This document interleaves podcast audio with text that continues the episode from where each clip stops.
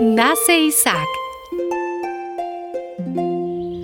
De acuerdo con su promesa, el Señor prestó atención a Sara y cumplió lo que le había dicho.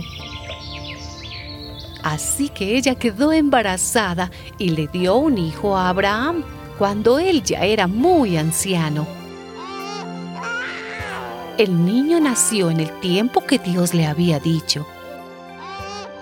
El nombre que Abraham le puso al hijo que Sara le dio fue Isaac.